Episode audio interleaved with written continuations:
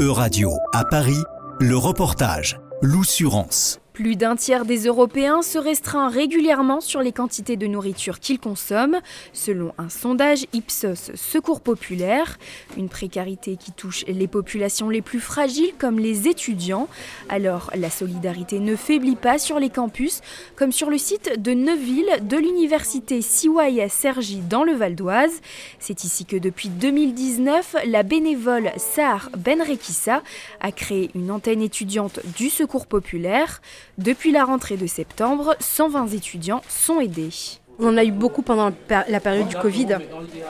Euh, on en a eu énormément. En plus, euh, l'université nous a autorisé à ouvrir malgré que euh, tout était fermé. Donc on pouvait faire quand même la distribution alimentaire. Donc ça, c'était super. Et là, je pense que cette année, on va en avoir plus que l'année dernière.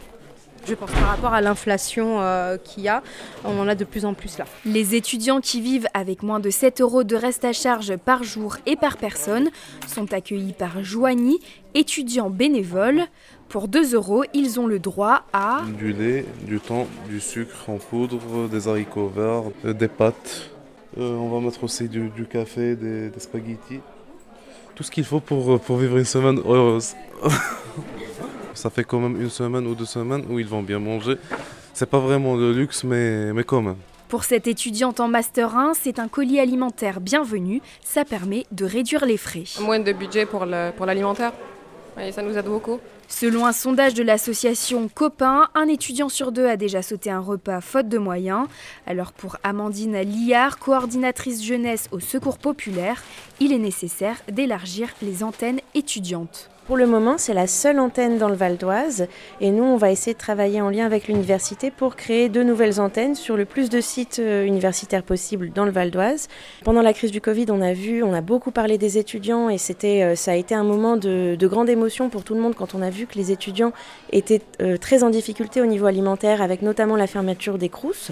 Mais en fait, c'était déjà une réalité auparavant. C'est juste que ça se voyait pas ou du moins qu'on n'en parlait pas. Nous, au Secours populaire, on était déjà bien au courant et c'est pour ça qu'on avait créé cette antenne.